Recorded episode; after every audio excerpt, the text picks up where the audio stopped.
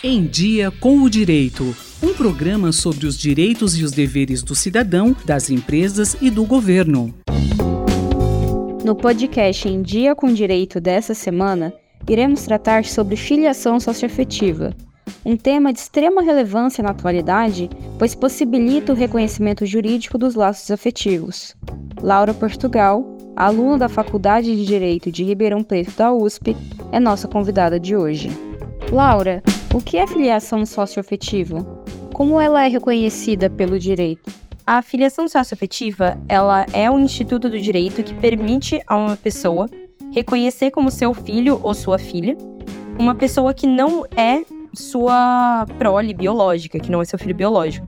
Então, duas pessoas não precisam estar geneticamente conectadas para haver esse reconhecimento da filiação socioafetiva e também não precisam passar por um processo de adoção, que substituiria o nome presente na certidão de nascimento pelo nome do pai ou mãe que está adotando.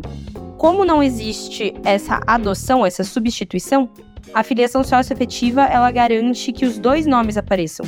Então, tanto o nome original, né, tanto o nome de uma da família, como esse outro nome. E isso permite o que o direito reconhece como a multiparentalidade, ou a presença de mais de um pai ou mais de uma mãe na vida de uma criança. Isso é extremamente relevante, especialmente em casos de famílias reconstituídas depois de um divórcio ou da morte de um dos parentes, enfim, da dissolução do matrimônio de um dos pais.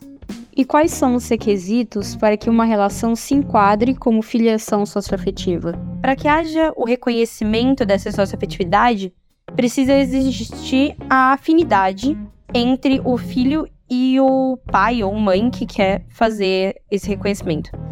Então, você precisa ter um reconhecimento por parte tanto da pessoa quanto da criança de que a ligação entre pai e filho já existe, de que é uma coisa de fato na vida deles. É, a filiação socioafetiva é só uma forma de você legitimar no direito essa relação de pai e filho, ou de mãe e filho, que já acontece na vida real. Então, muitas vezes, um, um namorado de um dos pais, que seja de uma longa data, ou um, um novo matrimônio, essa pessoa ela vai conviver com a criança a ponto de ser tratada como pai ou como mãe, sem a necessidade de um reconhecimento jurídico disso. E a filiação socioafetiva, ela é esse, então, reconhecimento de que existe essa ligação de pai e de filho, essa afinidade familiar entre esses dois membros. Atualmente, o reconhecimento desse tipo de filiação pode ser buscado a qualquer momento. A partir do reconhecimento judicial, quais são os direitos e quais são os deveres de pais e filhos em uma filiação socioafetiva? A jurisprudência hoje, o que ela entende é que existe uma igualdade entre os pais baseada na igualdade entre os filhos. A lógica é que, se todos os filhos são iguais perante a lei, como prevê a nossa Constituição, todos os pais também são. E baseado nisso, então, todos os deveres e todos os direitos que se imagina para pais biológicos são também dados para pais socioafetivos. É uma paternidade ou uma maternidade idêntica à biológica, que já é prevista há mais tempo. Então, por exemplo, o direito à visita, um pai biológico vai ter, o dever de pagar pensão de alimentos, existe então essa dívida de alimentos, dever afetivo, um pai sócio-afetivo que abandone a criança pode vir a ser processado por abandono afetivo também, baseado no princípio da igualdade entre os pais. Todos esses direitos e deveres que circundam os pais biológicos vão também fazer parte da vida dos pais sócio-afetivos.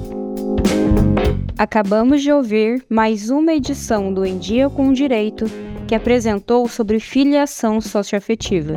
Sofia Benedetti, Rádio USP. Em Dia com o Direito, um programa da Faculdade de Direito da USP Ribeirão, coordenação do professor Nuno Coelho. Sugestões de temas ou críticas, e-mail em diacomdireito@usp.br.